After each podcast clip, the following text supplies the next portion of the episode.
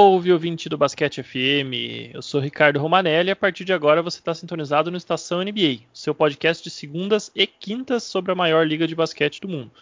É isso mesmo, Estação NBA agora vai ao ar nas segundas e quintas, conforme já aconteceu nas duas últimas semanas. Então anota aí no seu calendário. Toda segunda e toda quinta-feira, um novo Estação NBA com tudo de mais importante que acontece na liga. Essa aqui é a edição de número 27 do nosso programa e hoje nós vamos falar sobre os calouros é, da temporada 2020-21 na NBA, né? ou seja, classe do draft de 2020.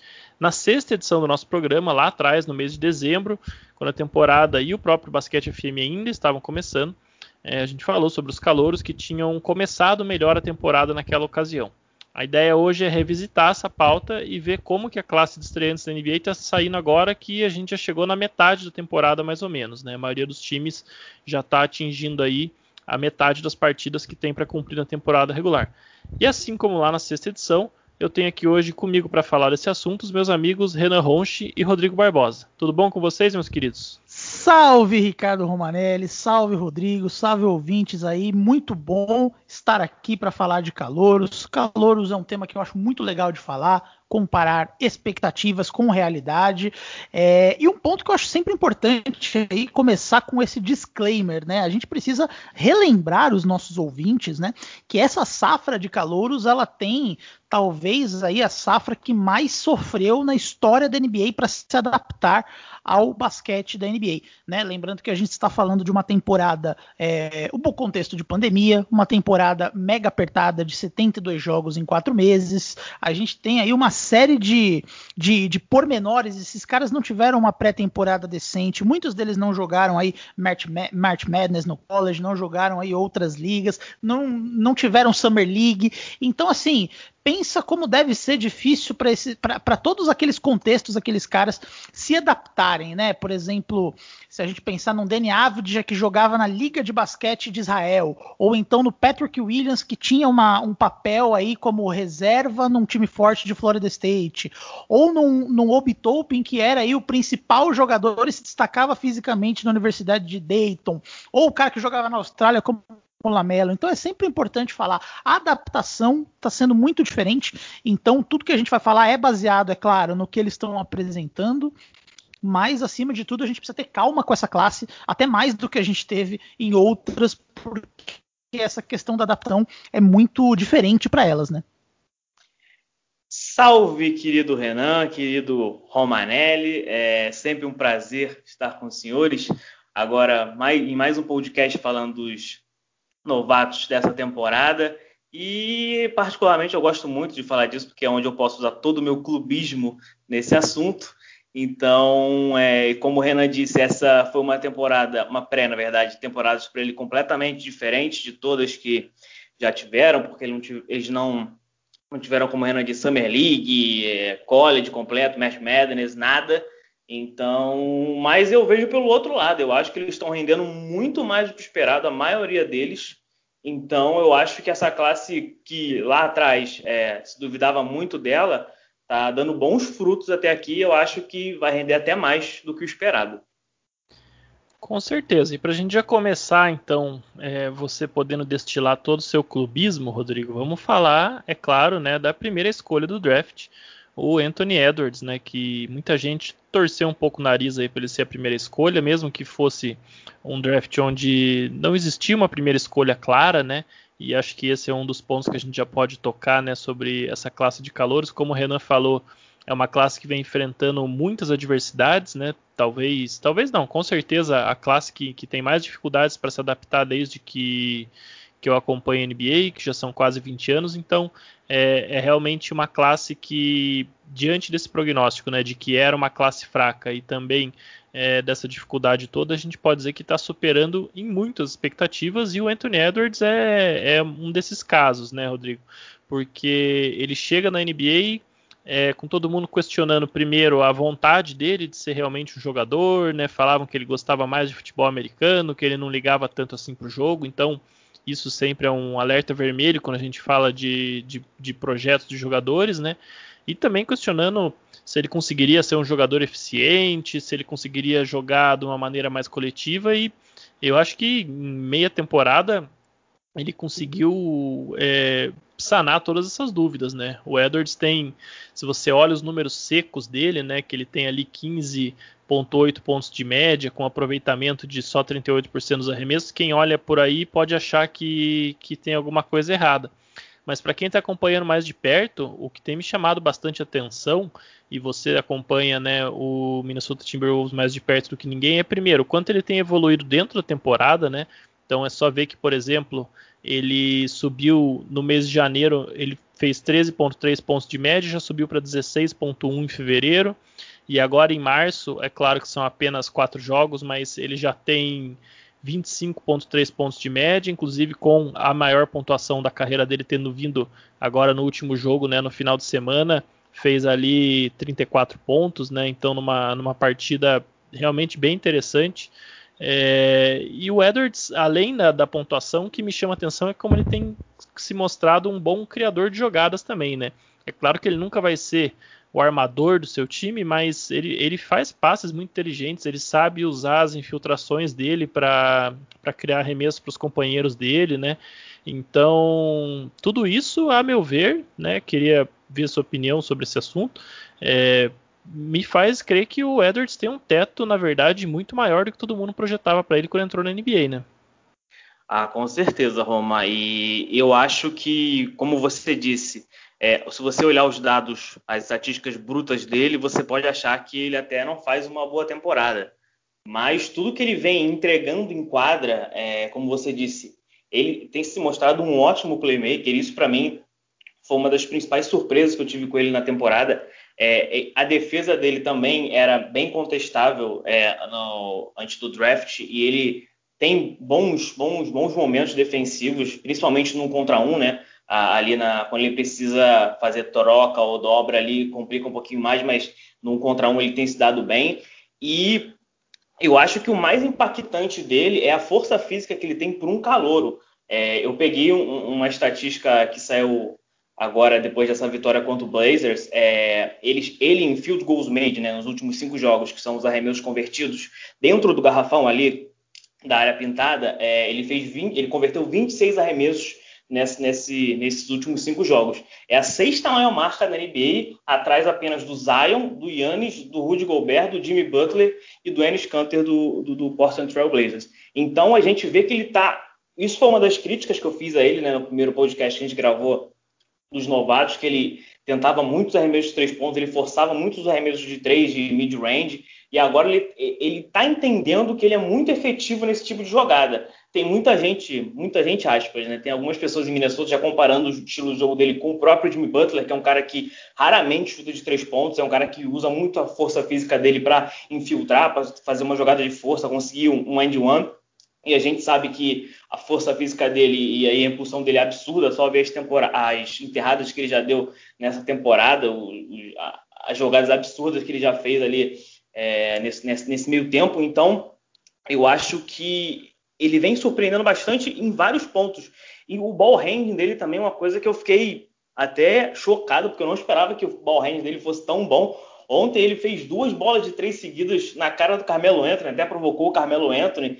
É, e aquela jogada que ele deu a, a, enterrada em cima do Robert Covington, ele, ele dá um dá um drible no Carmelo Anthony também para infiltrar e dar enterrada que também não é de um. Você olha assim, não pensa que é um calouro que fez aquilo. Então é, é a temporada do Edwards é muito boa e é, eu fico muito surpreso com o que ele vem fazendo até aqui. Como você mencionou, nos últimos cinco jogos são 25 pontos de média. Então, é, ele tem evoluído durante a temporada e, e muito bem. É, e eu vou aproveitar o gancho aqui para falar também de um outro menino meu, que é o Jaden McDaniels, que para mim, é, é, junto com o Quickly, talvez é o estilo desse draft, né? O cara que saiu ali lá no finalzinho do first round e está fazendo uma temporada absurda. Ele é um defensor sensacional. É, é absurdo mesmo a, a, qualidade dele defensiva em quadra. É, ele é um bloqueador muito bom, muito bom mesmo. Já bloqueou várias estrelas assim no primeiro escalão da NBA é, é, em jogadas individuais, marcações individuais, né? Então a gente vê que ele é um cara muito bom defensivamente, que é uma coisa que o, que o Wolves precisa para ontem. Como a gente, ele joga de ala, de ala pivô ali quando jogando com, com o Anthony Towns por mais que ele ainda tenha esses problemas né, de ser muito magro ainda, é porque é calor e não teve toda a preparação necessária, mas ele se mostrou muito bom defensivamente e o, e o, e o potencial dele do perímetro é muito bom também. Ele está aqui com um aproveitamento de quase 40% do perímetro, então a gente vê que ele aos pouquinhos vai se tornando um bom 3D ali para Minnesota, que é uma coisa que o Wolves precisa, como disse, para ontem. Então, dos dois calouros de, de, Minnesota nessa temporada, eu não tenho que falar um ai, porque estão muito bem e o Edwards é, me surpreendendo muito, principalmente pela atitude dele. Ontem, é, o Carlton Towns, depois do jogo, falou que ele teve uma. O, o Edwards, né? Teve uma lesão ali, chocou a costela com, com o defensor do Blazer, teve que sair rapidamente do jogo. Ele chegou pro Towns e falou: Ó, mantém o time no jogo que eu vou voltar e a gente vai ganhar. Então a gente. O que você falou, que não sabia muito se ele queria jogar basquete, se ele preferia futebol americano, a gente está vendo que ele está totalmente focado no basquete, está tomando decisões acertadas, está chamando a responsabilidade e me surpreendeu bastante. É, sobre o Edwards, a gente tem que lembrar também, né? Quando a gente falava desse draft no passado, né? Dos, dos scouts, tudo. É, a gente precisa lembrar que o, o, que, é, o que se falava é que era um draft com pouca profundidade, é, muito frágil no topo. Né? Então, especificamente o top 3, tanto Edwards, quanto Eisman, quanto Lamelo, os três eles tinham basicamente uma avaliação muito próxima de eles têm as ferramentas para serem é, muito bons mas existe uma série de questões que pode atrapalhar o desenvolvimento deles, né? No caso do Edwards, acho que era a, a, as questões, as ferramentas físicas dele é, se sobressaíam, mas existia uma questão de comprometimento, né? Aí veio aquela frase que ele queria jogar futebol americano, acho que muita gente criou uma, uma pauta desnecessária em cima disso, é, mas no caso do Edwards, acho que é isso, né? Eu lembro até de ler um texto que falava, ele pode ser de um novo Dwayne Wade até um Tyreek Tarek Evans sem arremesso, né? Então, é, é de tamanha a, a, a, dúvida do que ele pode ser. E eu acho que nesse primeiro momento, acho que é, é, é eu, eu, eu, acho que é animador, assim, o que ele tem demonstrado. As ferramentas físicas dele são muito fora da curva para o nível da, da, da NBA. Né, é, ele tem tido alguns highlights impressionantes, né? Aquela enterrada no jogo contra o Raptors contra o Watanabe, que colocou nosso amigo Rodrigo aí no alvo da torcida japonesa aí que cobra a NBA. É, mas uma coisa que, me, que, que, que eu particularmente gosto muito é essa questão da adaptação, né? A gente precisa lembrar que o ele também, além de todo esse contexto, ele começou a temporada é, com um dos piores técnicos da NBA, né? E o Wolves ainda trocou de técnico aí no meio dessa temporada. E o que eu acho que, que, que, que ele tem evoluído é isso. Ele tem melhorado nas leituras, se adaptado ao jogo, né? Ele tem lido os pick and rolls muito bem. Ele explora melhor ferra as ferramentas físicas dele. Eu vejo ele atacando muito agora os, quando, ele, quando ele vê um pivô mais magro e menos atlético, ele tende a atacar esse pivô infiltrando. É uma coisa que, que, que, que me destaca, que, que, eu particularmente gosto do que eu tenho visto. assim. E aí eu acho que essa evolução nos arremessos aí ela tende a, a, a, a ser muito uma questão de adaptação, principalmente porque o Wolves deve pegar pelo menos uma escolha top 5 no próximo ano, né? Que diferente desse ano, a gente vai começar a fazer uns materiais aí, diferente desse ano, todo mundo do top 5 do, da, da, da, da, safra do ano que vem tem potencial aí de ser estrela, de acordo com os scouts. Então, uh, é isso, é um técnico novo, uma franquia aí um pouco mais coesa em volta dele, ele se adaptando. Eu acho que o Edwards é, não há por que se preocupar, cabe ter um pouquinho de paciência, mas ele tende a.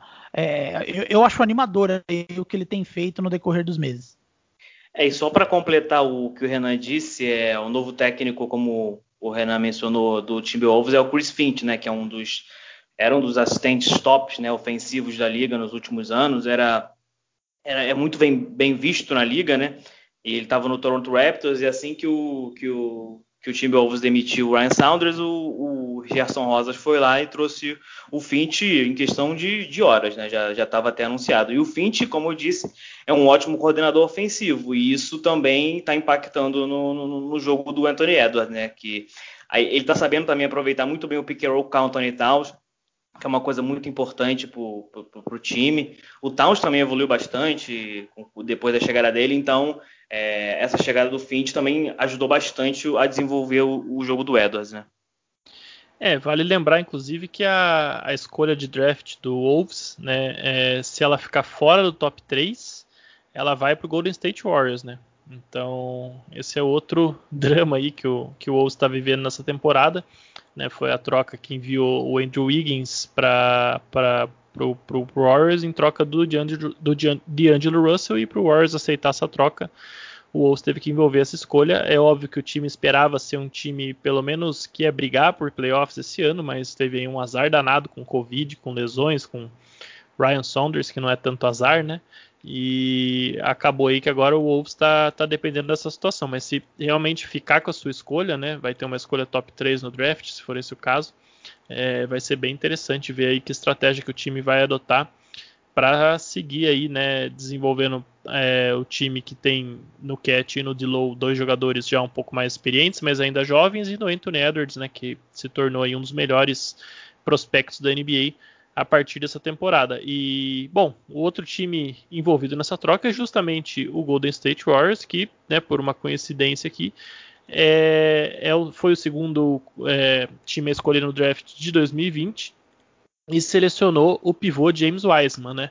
O Wiseman que do top 3 ali do draft é, eu acho que sem dúvidas é o que está fazendo a temporada mais discreta, né? Ele vem fazendo aí 12 pontos de média e 6 rebotes praticamente. Todo mundo sabia aqui no Warriors, né, que é um time que vai disputar playoff, está disputando vaga nos playoffs, ele ia ter mesmo um papel secundário, né? Então acho que, que nem existia essa essa expectativa, né, que o Wiseman fosse ter ali um grande papel num time que tem Steph Curry, Draymond Green e tudo mais, mas é, eu acho interessante que bastante gente se animou com o começo né, dele de temporada, depois ele chegou a perder alguns jogos ali, teve uma lesão, depois ele voltou.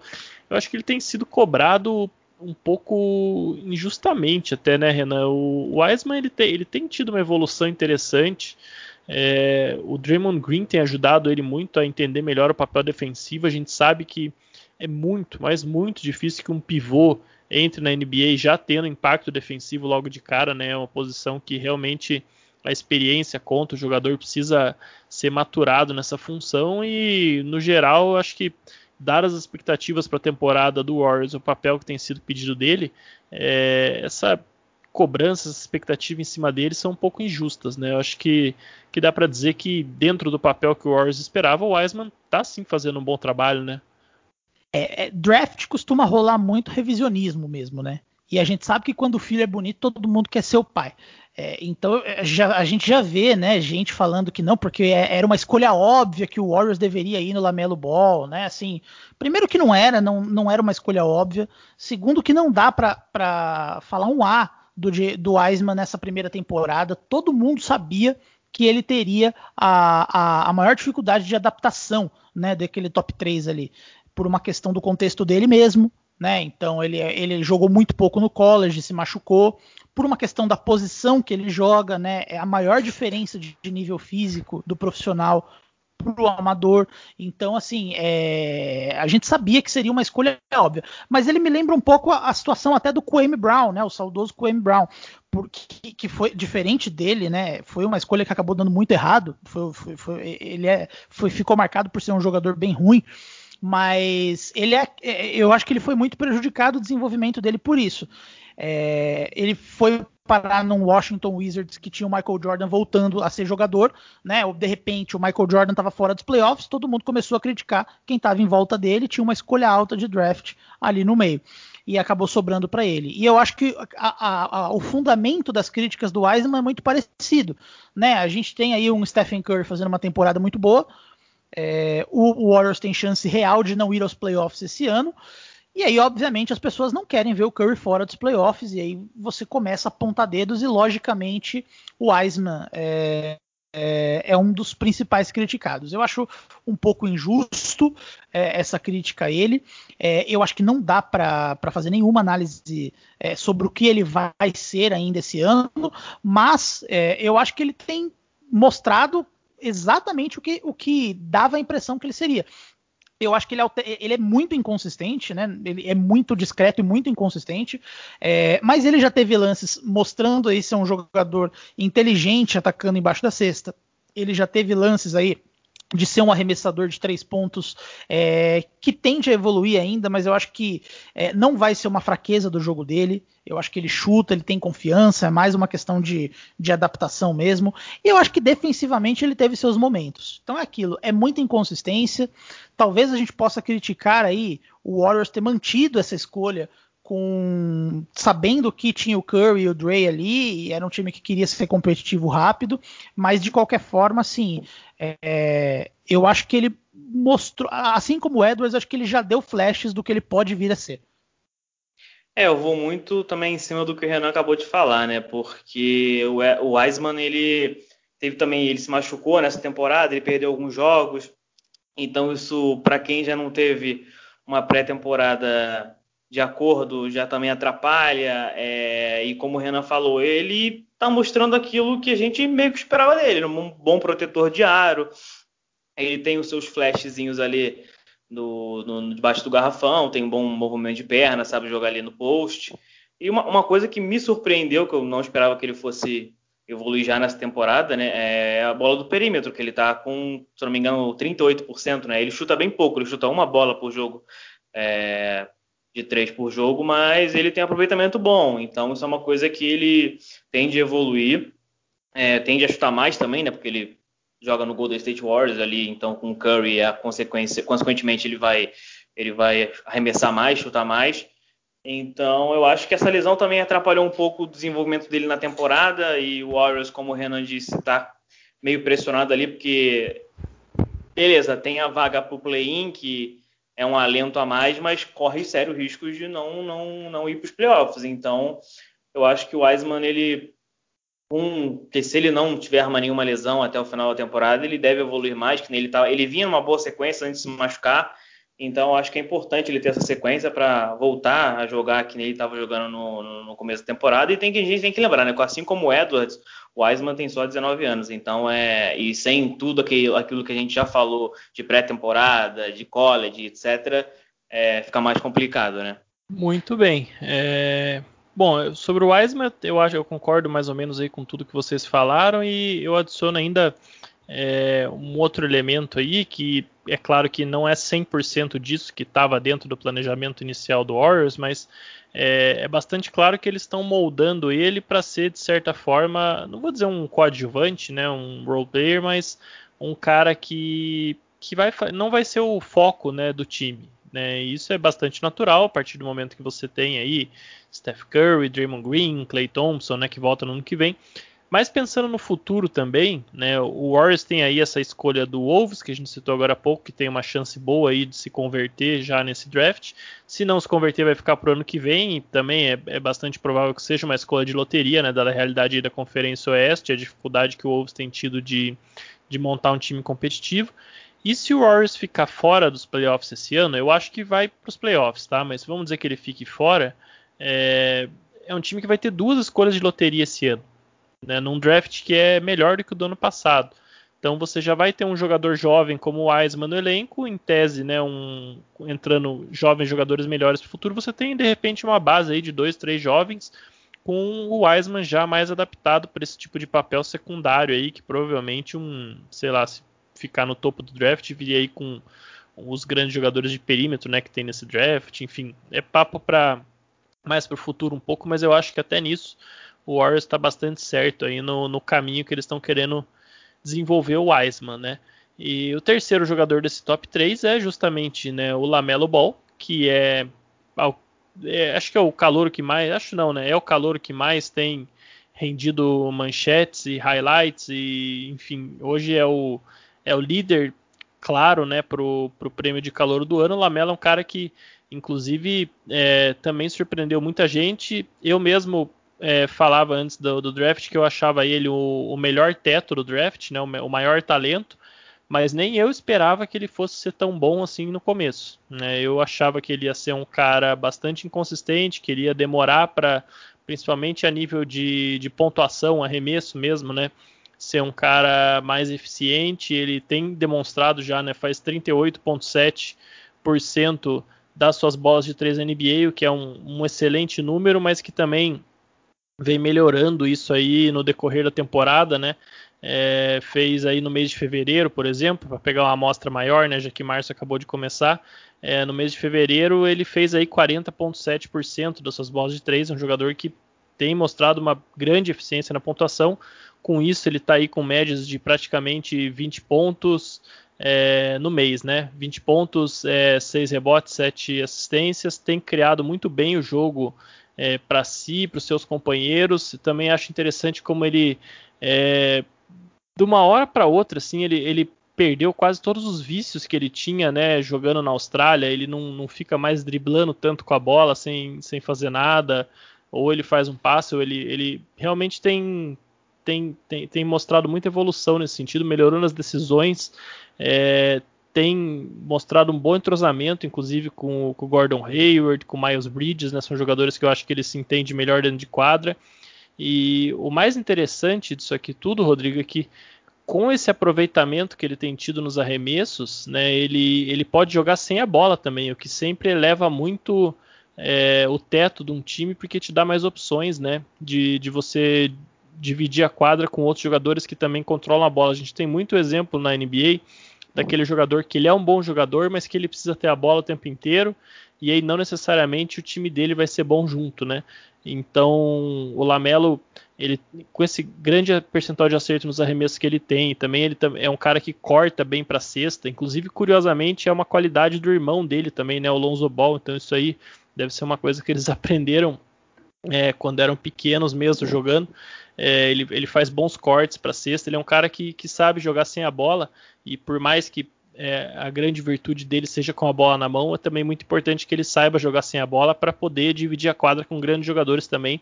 Vai ser um, um aspecto muito importante né, para a evolução da carreira dele. Então, é, o Lamelo hoje acho que ele se consolida como líder aí na, na corrida pelo calor do ano e vem é, conquistando aí muitos corações que não eram tão simpáticos à família Ball antes da chegada dele na NBA, né? Isso tá aí uma verdade, Roma. É, como a gente até estava conversando antes do draft, a sua primeira escolha e a minha primeira escolha seriam Lamelo Ball. E muita gente torceu o nariz e tal, teve aquela discussão, mas não estávamos errados, né? Não estávamos errados. Lamelo Ball está fazendo uma temporada excelente. É, é, para mim, ele, ele acho que já é o, o Rook of the Year, né? A não ser que aconteça uma catástrofe na temporada, ele, para mim, já já é, vai ganhar o prêmio e provavelmente o Edwards em segundo ali, mas eu acho que ele deve ganhar até com boa margem para cima do Edwards. Então, como você disse, ele tem jogado bem com a bola e sem a bola, né? Que a gente sabe que ele, é ele tem se mostrado, ele já vinha, ele já tinha mostrado isso para a gente na Austrália, é, ser um ótimo playmaker e ele tem uma visão de jogo absurda, é muito boa mesmo e mal comparando ali com o irmão dele até melhor que a do irmão dele, que do, que do Lonzo, né? E aquilo que a gente tinha um pouco mais de dúvida realmente foi, foi eram as bolas do perímetro, e você já mencionou, ele está com 38,7%, então está tá muito bem do perímetro, nesse mês 40%, então é uma coisa que é, era uma das dúvidas que a gente tinha antes do, dele, dele estrear na temporada, né? Porque as médias dele na Austrália não eram tão boas assim. Eu acho que não chegava nem a 30% do perímetro, se não estou errado. Então, isso foi um, ele focou nisso, ele, ele tem trabalhado bastante nisso. E ele não, ele não é aquele cara que ele força muito arremesso, ele, ele sabe a hora certa de arremessar, e isso também é um ponto positivo. As tomadas de decisão dele são geralmente sempre muito boas. E é o favorito, né? Não tem jeito é, prêmio de, de, de, de Rook of the Year. Ele tem feito o, o, o Hornets melhorar. É, e tem jogado muito bem ali com o Devontae Graham junto, né? Um, os dois são armadores, mas sabem jogar juntos. Isso também ajuda bastante. E ele fez, eu acho que o principal ponto disso aí, ele fez o Hornets melhorar, meio que subir de patamar. Então, eu acho que muito mais por conta disso, né? Não é nem pela temporada de estatística em si dele, mas por ele ter feito essa essa, essa subida de patamar com o Hornets. Óbvio que teve a chegada do, do Hayward e tudo mais, que também foi um ótimo reforço, mas ele ter conseguido subir o Hornets patamar é, na temporada já, já, já, já consolida ele ali como, como vencedor do prêmio. É, o Lamelo que caminha para ser o primeiro rookie da história da NBA que vai nesse primeiro ano aí liderar a classe dele em pontos, rebotes, assistências e roubos de bola, né? Os quatro quesitos, desde que os roubos de bola passaram a ser computados aí. É, isso quer dizer, esse, esse, número de roubos de bola significa que ele evoluiu defensivamente? Não, defensivamente ele continua péssimo. Mas eu acho que um ponto central do Lamelo, é, que para mim é o que pesa, ele tem aquela, aquele feeling do jogo, né? Que é, é, é aquela coisa que você que, que, é difícil ensinar né? Ele, ele tem aquele, a, aquele senso dentro de uma quadra de basquete com uma bola na mão. Ele sabe exatamente assim o que cada jogador do time dele faz bem, não faz. Eu acho que essa questão da adaptação passa muito por esse feeling que ele tem do jogo. Né? Ele e eu acho que a evolução dele passa muito por isso, né? Agora que ele é titular, ele tem é, liberdade, ele tem autonomia para ser criativo, ele entende, ele já tem aí um tempinho com os seus companheiros de equipe, então ele sabe onde esses caras recebem a bola, onde eles não recebem, o que, que eles fazem. Mesmo ele não tendo aí um bom, um bom núcleo em volta dele, ele não tem um bom pivô para executar um pick and roll, é, mas de qualquer forma, eu acho que essa leitura que ele tem do jogo torna ele um, um prospecto tão especial. Né? Eu acho que a única certeza que a gente tem desse topo, desse top 3, é que acabaram essas dúvidas que o Lamelo tem é, esse que pode não ser uma estrela da NBA, né? Ele claramente está no caminho para tal. É, a gente falou no outro episódio, né, que é, prêmio de calor do ano ele passa muito por encher estatística, né? O, um cara como o Halliburton que é muito bom nas pequenas coisas, embora ele esteja na corrida do calor do ano, acho que ele está em segundo, mas é, ele é menos valorizado do que um cara que tem um volume de estatísticas como o Lamelo Ball. Então ele tem a faca, o queijo e o título na mão já, né? Assim, eu acho que é o prêmio com a maior certeza por enquanto. Acho que ele não. É, eu não consigo imaginar aí. Acho que o único jogador que tem a capacidade de competir com ele pelo, por essa questão de volume de jogo é o, o Anthony Edwards. Ele precisa ter uma sequência estrondosa aí na, na, na, no terço final da temporada para conseguir chegar lá, mas eu acho muito improvável, até pelas questões que o Wolves enfrenta. Então, eu acho que o Lamelo, sem dúvida, é o calor do ano. E aquela dúvida que parava sobre o potencial dele, pelo menos isso acho que já dá para tirar aí do, do radar. Ah, com certeza, né? A gente ainda não sabe, acho que mais até eu gostaria de destacar, Renan, que a gente ainda não sabe qual vai ser o teto dele, se ele vai realmente ser um super astro, aquele cara que vai ser várias vezes All-Star e tudo mais, né? Por mais que ele tenha aberto essa possibilidade agora, que muita gente não acreditava antes, ele claramente hoje tem essa possibilidade, mas mais do que isso, eu acho que dá para cravar que ele vai ser um dos jogadores mais legais de assistir na NBA pelos próximos anos, né? E isso para mim é, é bastante legal. Eu prezo muito isso. Pra gente que assiste basquete toda noite praticamente, né, enquanto a temporada regular tá rolando, é sempre legal a gente ter bons jogadores que sejam também divertidos de acompanhar, né, que muitas nem sempre é o caso. Então, palmas pro Lamelo aí por mais isso. Você citou o Tyrese Halliburton, né, do, do Sacramento Kings e a, a corrida, né, para para o calor do ano. Para quem não sabe, o que o Renan está se referindo é a Rookie Ladder, né, a escada dos calouros, uma tradução bem literal aqui, que a própria NBA publica, né, com um ranking ali que eles, né, alguns especialistas é, fazem, e mas não é nada oficial, tá? É, o que interessa é a votação no final da temporada, mas o Lamelo realmente lidera, né? Esse é, um, é, um, é uma coluna bem bacana ali, eles fazem uma vez por mês, mais ou menos, para quem quiser acompanhar os calouros, é bem interessante. Na verdade, quem está em segundo, Renan, acho que você fez uma troca aí, é o Emmanuel Quickley, do Knicks, né? O Halliburton atualmente o quarto. Eu não sei se você estava se referindo a Rookie Ladder ou ao seu ranking pessoal, então, se era o seu ranking pessoal, peço desculpa aí também, mas é, aproveitando já para a gente passar um pouco pelo Quickley e pelo Halliburton, é, nós falamos deles lá no, no, naquele episódio, né, o episódio 6, lá no, no começo da temporada. É, não mudou muita coisa, eles dois continuam fazendo excelentes temporadas de estreia. Os dois, né, pela posição em que foram draftados hoje, estão parecendo muito melhores do que as cotações. O Halliburton é até curioso, porque ele é um cara que caiu ali, ficou quase ficou fora da loteria, né? É, sobrou no colo do Kings, mas ele é, ele é um cara que muitos times tinham ele ali como tipo terceira opção, vamos dizer assim, no seu board. Só que todos conseguiram a primeira ou segunda opção, ele acabou caindo.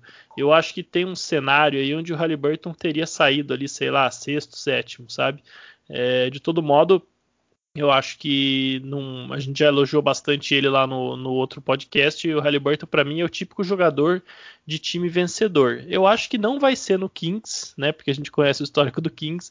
Mas eu ainda acho que o Halliburton vai ser aqueles caras que vai ser titular de um time que vai ser campeão da NBA, sabe? Ele é bem esse tipo de jogador que, que joga um basquete vencedor e ele jogando assim desde cedo já na carreira dele é realmente bastante estimulante aí para o que ele vai ser, né? E o Quickly tem sido o, uma das grandes histórias do Knicks nessa temporada, numa campanha inclusive onde o que não falta no Knicks são boas histórias, né? A gente tem é, o, o, Julius Randle All-Star, tem o time brigando firme por uma vaga de playoffs, voltando a quem sabe ser um player na, na Free Agents. E o Quickly tá aí, né? Mesmo com a chegada do Derrick Rose, ele se mantém ali é, na rotação, tendo um papel bem interessante, né? E eu, eu acho que o Quickly vai ser um, um, um, cara que vai. Já conquistou, né? Mas que vai conquistar ainda mais a, a, a torcida de Nova York, né, Renan? Ele é um cara bem carismático, ele tem aí um, um, papel bem interessante com o Knicks.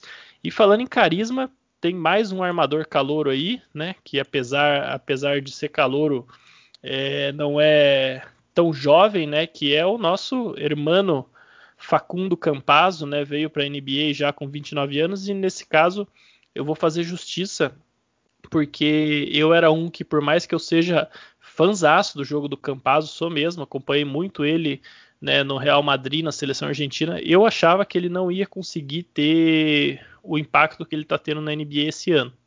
Né, eu achava que pelo tamanho, ele é um cara que tem ali mal e mal 1,80m de altura, ele ia sofrer um pouco na defesa, principalmente, né? Mas ele tem compensado isso com muita energia. É um cara que, que não tá ali para fazer números, ele faz sempre a jogada certa dentro de quadra, como a gente já conhece ele da carreira internacional dele, né? Mas na defesa ele tem sido um cara é, tem incomodado bastante, inclusive, e o Nuggets, que era um time que, que todo mundo esperava que fosse ser assim uma defesa horrível, né? Porque não, não tem defensores. O Jokic é um cara que lá dentro também não é um grande defensor, também, né, com o fardo ofensivo que ele tem. Mas é, o Nuggets está subindo aí. Hoje é a 17 defesa no geral da NBA, mas se você pegar um recorte aí dos últimos dois meses fica um pouco acima e o, o Campazzo tem sido uma parte importante disso. Ele é um cara que incomoda muito os adversários, ele é o famoso carrapato, né? Para usar um termo do pessoal um pouco mais antigo, né? Então esses são a, essa trinca de armadores aí seriam caras que eu destacaria que estão é, com certeza colocando seu nome aí para ser, não sei, de repente fazer parte da seleção do All Rookie Team, né? Então são caras que eu destacaria aí, Renan. Então, o que, que, você acha de outros outros candidatos a quem sabe pertencer a essas seleções ou que é, de repente mereçam uma menção, pelo menos? Ah, eu destacaria uma das grandes histórias do draft, que foi ali o Patrick Williams e o Danny Avdija, né? É, o Bulls selecionando o Patrick Williams na quarta escolha. Então esses dois, tal como o Trae e Luca Doncic, acho que a gente sempre vai comparar um com o outro, né? Eles acabam ligados por conta uh, por conta dessa história. É, eu acho que o Patrick Williams ele está fazendo uma temporada melhor que a do Avdia. O, o Patrick Williams está fazendo uma sólida ali no Bulls. Ele ainda oscila bastante pontuando. Às vezes o Bulls precisa que ele Tui, né? Agora que o Lavigne é um All-Star, ele tem recebido é, defesas mais pesadas em cima dele. O Patrick Wills, às vezes, ele é inconsistente, mas é, é, ele, ele, sai de um papel reserva para ser o principal lockdown defender de um time da NBA, né? Então ele é titular, ele tem que marcar o LeBron, o Kawhi, o Jimmy Butler. Eu acho que ele tem correspondido bem. Ele é um bom defensor ali. O, o próprio LeBron elogiou ele. Eu gosto bastante dele. E o Avdija, é, é, que está fazendo uma temporada pior que a dele, mas eu queria destacar que a culpa é do senhor Scott Brooks, porque é, eu acho que ele é muito mal usado no Wizards. É, ele é basicamente usado como um 3D ali, então ele é um cara que ele tem que marcar normalmente o, o ala, né, o wing do, do, do, time adversário e chutar bolas de três num volume médio para alto. É, eu acho que o Wizards basicamente não explora um, o principal aspecto do jogo do Danny, que é a capacidade de criação sem bola. É um aspecto muito bom do jogo dele na Europa, que transformou ele em um bom prospecto e que o o Wizards não aproveita pela forma que ele é utilizado. Então, eu acho que a temporada ruim do Avid já passa muito pela adaptação. Eu ainda acredito que no contexto certo Avid já possa também ter uma temporada muito boa. Outros caras que eu destacaria, eu, eu destacaria talvez aí o Desmond Bain, é um cara que eu, que, eu, que eu acho que vale destacar, né? Um nome que a gente já imaginava que poderia surpreender ali, final de primeiro round pelo Memphis, mas ele é exatamente o tipo de jogador que encaixava naquele time, né? Memphis tem feito bons drafts recentemente e ele é um bom arremessador, ele consegue criar o arremesso para si próprio, ele tem um step back muito bom. Defensivamente, eu acho que ele, que ele, que ele traz aí uma intensidade muito boa, né? Ele já é querido pela torcida de Memphis, ele já é muito. A, a, torcida gosta muito, ele virou titular faz pouco tempo, a torcida gosta muito do jogo dele. Então eu destacaria ele uma temporada muito, muito bacana também. Outro cara que eu, que eu gosto bastante de ver jogar. É, o Bane, vou... inclusive. Oh, perdão. Desculpa, Rodrigo. Não, eu só ia comentar que o Bane, inclusive, é um cara que lidera a liga, né? Entre os calouros, obviamente. É, em net rating, né? 5.2 no plus minus dele. Ele é um, também estava destacando o Halliburton como um jogador vencedor. O Bane eu também acho é um calor que eu gosto muito aí desses jogadores de rotação, né? Que costumam ser draftados no final do primeiro round.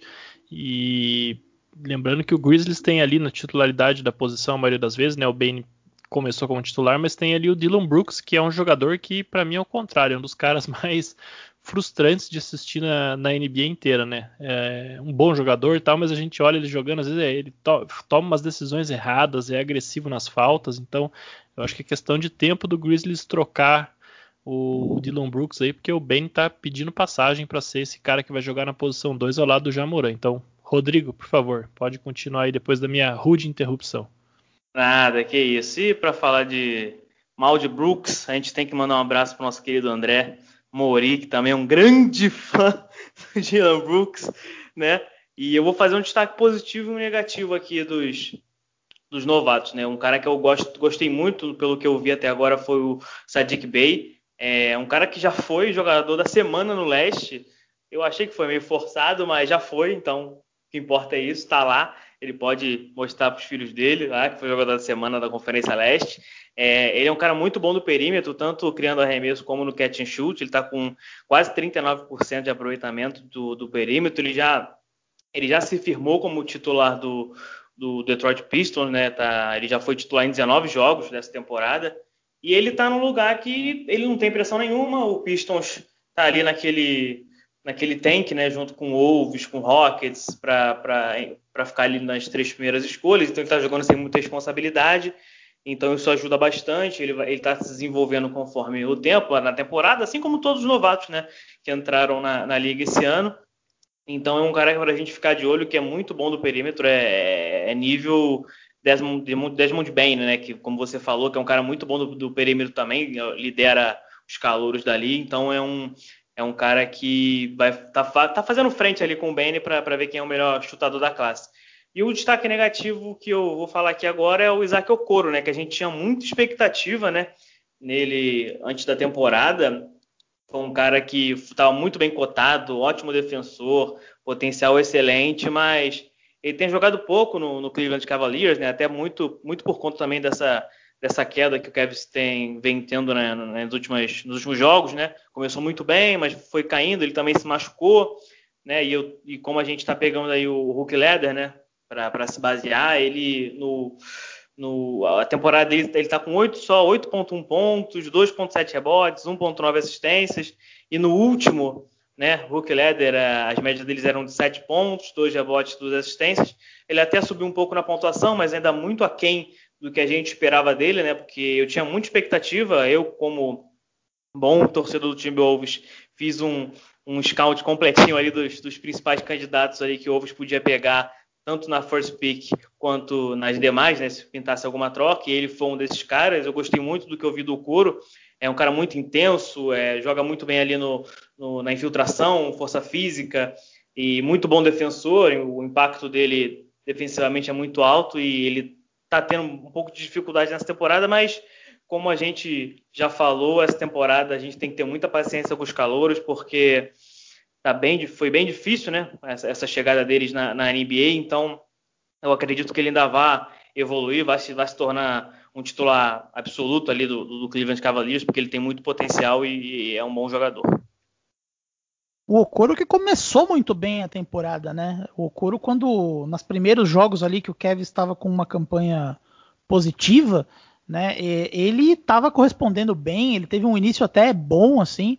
É, mas quando o Kevs é, piorou, né? Ele teve um mês de fevereiro que foi uma catástrofe, né? Foi o pior ataque, a segunda pior defesa, acho, da, da NBA nesse mês. E o Okoro despencou junto, né? O aproveitamento nos arremessos dele caiu, as métricas defensivas dele pioraram, tudo piorou bastante. É no âmbito das decepções, quem um calor que eu esperava bastante aí nesse, nesse começo de temporada é, e que me decepcionou um pouco foi o Malak Flynn, né, um armador aí que foi para o Toronto Raptors que tinha algumas questões físicas aí na avaliação dele, mas um arremessador muito sólido, né? Um, um, release muito rápido na mecânica dele, um cara que era até meio comparado ao Stephen Curry, assim, umas comparações um pouco exageradas, mas visto como o melhor arremessador do draft aí por algumas pessoas, é, e, e indo para o Raptors, né? Que é um time que precisava de poder de fogo. É, e tendo um técnico bom como Nurse, eu imaginava que o impacto dele seria mais rápido é, eu fiquei um pouco decepcionado. Ele mal entra em quadra na realidade. É, então, não, é, ainda acho que ele pode crescer bastante na, na, liga, ainda não recebeu uma chance legítima, mas é um cara que eu esperava muito, um pouquinho mais. Né? Um cara que é, o Danny Ainge foi bastante criticado por não selecionar ele quando teve a oportunidade, né? É, é acabou selecionando o Peyton Pritchard, que acabou virando um queridinho da torcida ali, né? Que ele acaba sendo exatamente o que o Celtics precisou ali naquele momento, que precisa ainda, na verdade, né? Que ele é basicamente um pontuador vindo do banco.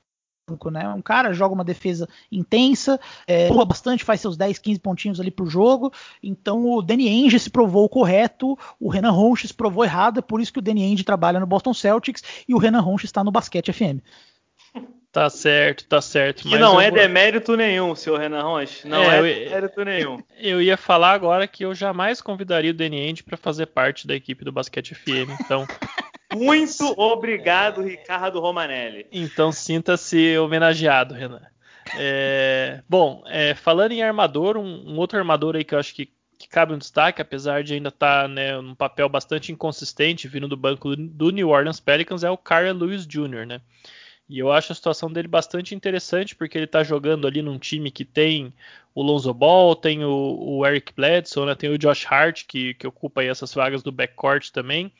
E, e, ele é um cara que, que ele, ele pressiona o aro, né? Ele vai para a cesta, um jogador que precisa da bola para pontuar. Ele não, não joga tão bem fora da bola como o próprio Lonzo, né? O Eric Bledsoe, o Josh Hart, que são jogadores mais complementares, a meu ver, ao, ao Brandon Ingram e o Zion Williamson do que necessariamente o Carl Lewis Jr. Mas é uma opção interessante de pontuação, um jogador que, né, um, um armador bem rápido, eu acho que ele tem um perfil bacana aí para, não sei, quem sabe ser um sexto homem aí na NBA, né, aquele perfil Lou Williams, que todo mundo adora, né, é, Jordan Clarkson, esse tipo de jogador, acho que o, Carlos Jr. tem esse potencial e é, cada hora fala uma coisa né, sobre o futuro do Lonzo Ball em New Orleans, né, se vai ser trocado, se não vai, o que, que, vai acontecer com ele, mas se ele for efetivamente trocado, se ele não for renovar, né, ele que é agente livre restrito no final da temporada, o Carlos Jr. está ali prontinho para abraçar essa oportunidade. Né, e quem está realmente sem espaço e a gente, né, né, voltando lá no episódio 6 do Estação NBA,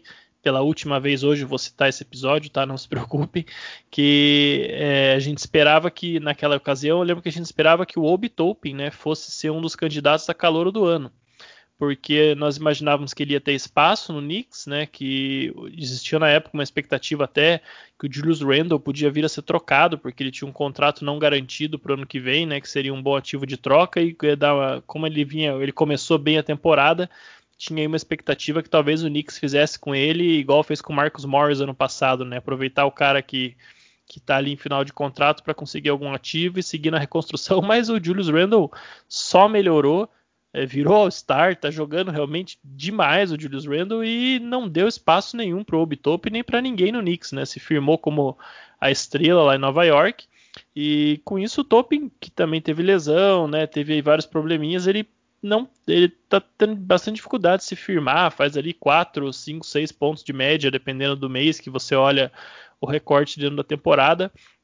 Realmente não tem nenhum momento assim que ele foi melhor, que ele, que ele conseguiu se destacar, o que é um pouco preocupante, né? Porque ele era um dos calouros mais velhos aí do draft, né? Ele tem já 23 anos de idade e é óbvio que a paciência e o potencial são bem menores do que um cara de 19 anos, né? É, você tem aí é, 4 anos em tempo de basquete, é muita coisa, né? Um jogador com 23 anos, é, é óbvio que ele ainda tem algum tempo para chegar no draft, no, desculpa, no, no, no auge dele, mas você já meio que sabe o que ele é, né? Então, vamos ver aí se o Obitope consegue fazer uma virada.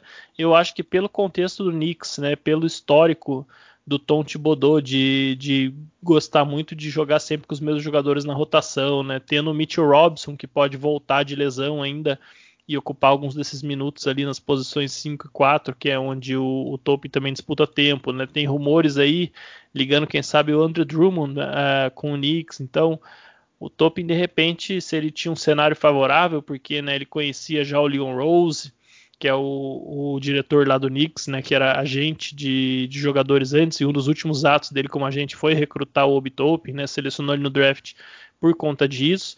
De repente o Toppin agora está se vendo aí num cenário onde ele tem muita concorrência para a posição e de muita gente boa, e sem ele tendo mostrado né, é, alguma coisa realmente boa nessa temporada. Então, a partir de agora, o Toppin já, já tem um, um novo tipo de pressão sobre ele, né? É, bom, eu acho que a gente deu uma passada geral aí pelos calouros, né? Tem alguns caras que, por força de lesão ou outros fatores, a gente acaba não comentando, né? Que eram calouros que se tinha muita expectativa, como por exemplo o Killian Hayes, né?